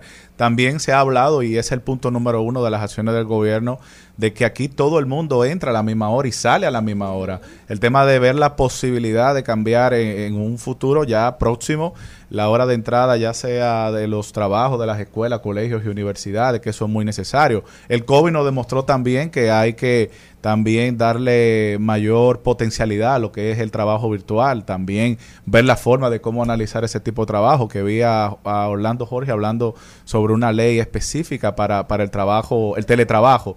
En fin, eh, hay muchas acciones. El, el ayuntamiento, por ejemplo, yo soy de lo que digo que la misma autoridad del Intran, la misma autoridad de la DGC y del ayuntamiento en términos de tránsito debe de ser una mesa colectiva. Mañana, por ejemplo, un colegio de esto de por aquí quiere hacer una caminata y a lo mejor sabe el ayuntamiento, pero la DGC no sabe. Así es. O la DGC sabe y el Intran no sabe. O el Intran se le ocurre hacer un peatonal en la Gustavo un viernes y el DGC no sabe. O sea, hay mucho desorden, hace falta, digamos, coordinación. Yo propongo también la creación de una aplicación de la ciudad en donde tú puedas saber, por ejemplo, eh, por GPS, con que todos los camiones de cogida de, de basura, recogida de basura, tengan un GPS y tú puedas saber a la hora que va a pasar el camión por tu casa, pero me voy más lejos. Tú a veces estás desesperado por llegar a tu casa, que tienes que llevar a tu hijo un cumpleaños. Y de repente al frente de tu casa, si tú date cuenta, se está mudando alguien y genera un tapón con un camión o se están terminando una obra y están haciendo un vaciado de concreto y tú espere, espere, pero tú no sabes. ¿Qué es lo que yo propongo? Que en esta aplicación de la ciudad todas las cosas eh, puntuales que haya en tu entorno, por eso hablamos de dividir la capital en polígonos, dividir la capital en Naco, eh, en, en el ensanche La Julia, por ejemplo, en Los Prados, las mismas necesidades de los sectores no es la misma de la misma circunscripción 1 y mucho menos de la capital. Dividiendo la capital en polígonos se puede hacer posible lo que yo hablo de que calle por calle podemos transformar una ciudad. Así es, el Distrito Diga. Nacional tiene 74 realidades distintas. Eh, muy interesante el tema de la aplicación, porque sería como un, Wa- un Waze con mucho más información. Waze te dice hay un policía en 200 metros, hubo un accidente en 500 metros, y la gente puede también ir, eh, ir eh, motivando e informando a la aplicación para que la, implica- la aplicación replique. Exactamente. Jorge, el Distrito Nacional está pensado y fue diseñado y se sigue viendo y visualizando para un millón, un millón quinientos mil personas. Pero diariamente el Distrito Nacional recibe alrededor de un millón de personas que vienen a hacer vida, que vienen a dejar sus desechos sólidos, que vienen a impactar el transporte, pero también el tema de la recogida de basura, porque ensucian. O sea, Sí. un país, un- una provincia pensada para un millón y medio, cuando tú colapsa cuando tiene dos millones y medio de personas. Entonces, ¿qué se puede hacer? ¿Cuál es la vía? Cómo debe repensarse el Distrito Nacional, que yo creo que llegó el momento de que se abra una mesa de conversación para repensar qué va a pasar con el Distrito Nacional, qué va a pasar con la zona colonial. Correcto, hay, hay que, creo que restablecer todo lo que tiene que ver con las conversaciones de la mancomunidad del Gran Santo Domingo. Esto es un problema, lo que tiene que ver con los residuos sólidos es un problema enorme eh, de todas y todos. Aquí nosotros creo que nos estamos perdiendo una gran oportunidad. En muchos países han convertido esto en una gran industria. Hay eh, atrevidos, o sea, porque a veces la gente hace, eh, eh, digamos, titulares tremendistas que dicen que la basura o los residuos dejan más dinero que la droga. Y es verdad, muchos países, de verdad, a través de, lo, de la basura, de los residuos, de gestionarlo de manera adecuada, lo han hecho. Pero, como tú bien dices, repensar eh, áreas específicas, el tema de los cambios de horarios, el tema de un transporte masivo eh, que nos invite a, a, todo el mundo a transitar de manera segura y que tú tengas ceras con condiciones para caminar a pie, que no solamente tenga que pensar en andar en un carro. Y hay propuestas interesantes de parqueo. Mira, yo, por ejemplo, ustedes saben que tengo un restaurante junto a mi esposa Katy que se llama Temporada. Eh, que ahora estamos en temporada Thai, pueden ir a la orden. Eh, mira, y en temporada, ¿qué yo hago? Yo cierro los lunes. ¿Qué yo estoy haciendo? Los seis parqueos que yo tengo, a la plaza de al lado y al futuro, yo se lo presto. Yo estoy promoviendo lo que son los parqueos municipales amistosos. ¿Qué es eso? Esos son parqueos que si tú cierras un horario específico, qué sé yo, una oficina de abogado, un dentista, de tú lo pongas al servicio de, de los vecinos que están al lado, que tienen algún tipo de negocio. ¿Qué yo propongo? Por ejemplo, que el ayuntamiento te dé patrullaje de la policía municipal. Según la nómina del ayuntamiento del mes pasado, en nómina hay 502 policías municipales. Ojalá que se vean más y que tengan más presencia. Quizás es uniforme que no Hablo, exacto, quizás no es uniforme que tienen. Son de la secreta, policía de la secreta. En la sirena, Propongo, propongo también que se instale en todo el que haga parqueo municipal amistoso, se instale una cámara de un centro de inteligencia territorial que nosotros promovemos. Nosotros promovemos un centro de inteligencia territorial. No tan solo eso, que vía el IDAC, vía Obras Públicas y la Fuerza Aérea, nosotros entrenemos a 50 pilotos de dron para que le demos seguimiento para el tema de accidentes, del tema de fluido de tránsito, para el tema de vigilancia también, digamos, de gente, de, de crímenes que ocurren. Tengamos drones de la ciudad que estén en áreas específicas vigilando con esos pilotos. Y que también el ayuntamiento, qué sé yo, me baje los arbitrios, me baje la recogida de residuos. Por ejemplo, yo pago cuatro mil pesos basura. Imagínate tú, no todo, pero imagínate que me lo dejen a 3.800. Yo siento que algo estoy ganando y que la ciudad me devuelve. ¿Tú sabes qué espacio público serviría muchísimo si tuviéramos los parqueos municipales amistosos? Eh, el Boulevard de la 27. ¿Tú te imaginas que todas esas plazas, esos supermercados, esos negocios, a partir de las 8 o 9 de la noche prestaran su parqueo? Nosotros en el Boulevard de la 27 tendríamos cultura, gastronomía, tendríamos muchísimas cosas chulas. Tú quisieras ir, pero no hay donde parquear. Se hace la ciudad más amigable. Entonces, básicamente es eso. eh, Nosotros tenemos que repensar la ciudad. También llamo aquí a una reflexión que es muy fuerte. Los muertos por accidentes de tránsito superaron a los fallecidos por COVID en el 2020, 2021 y en el 2022 no será la excepción.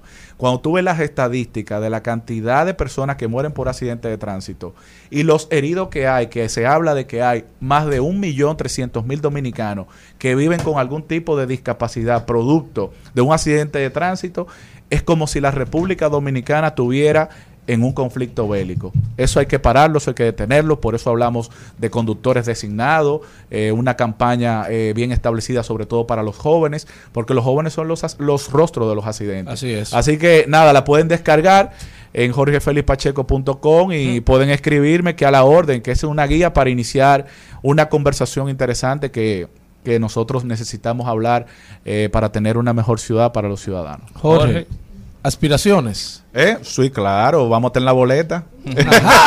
Muchísimas gracias, dijo. Jorge, por haber estado con nosotros. De verdad que me, me encanta escuchar a la gente asumiendo este tema porque nos afecta a todos y mientras más son las personas que se suman a ofrecer soluciones, hacer un llamado también a la gente que todo empieza por uno. Cada vez que uno coge más conciencia sobre un tema, así mismo impacta de manera positiva el ecosistema vial que es tan necesario porque lo que tú haces en la Lincoln con Kennedy afecta al que está en la Lincoln con Roberto Pastoriza. Así es. Y quiera Dios si las autoridades puedan darle un vistazo a esta guía integral de movilidad eh, urbana del Distrito Nacional para ver que para iniciar la conversación. Correcto. Muchísimas gracias, Jorge. Gracias a ustedes. Y muchísimas gracias a todos ustedes. Hasta mañana, pueblo dominicano. Si Dios quiere. Hasta aquí, Mariotti y compañía. Hasta aquí, Mariotti y compañía. Hasta mañana.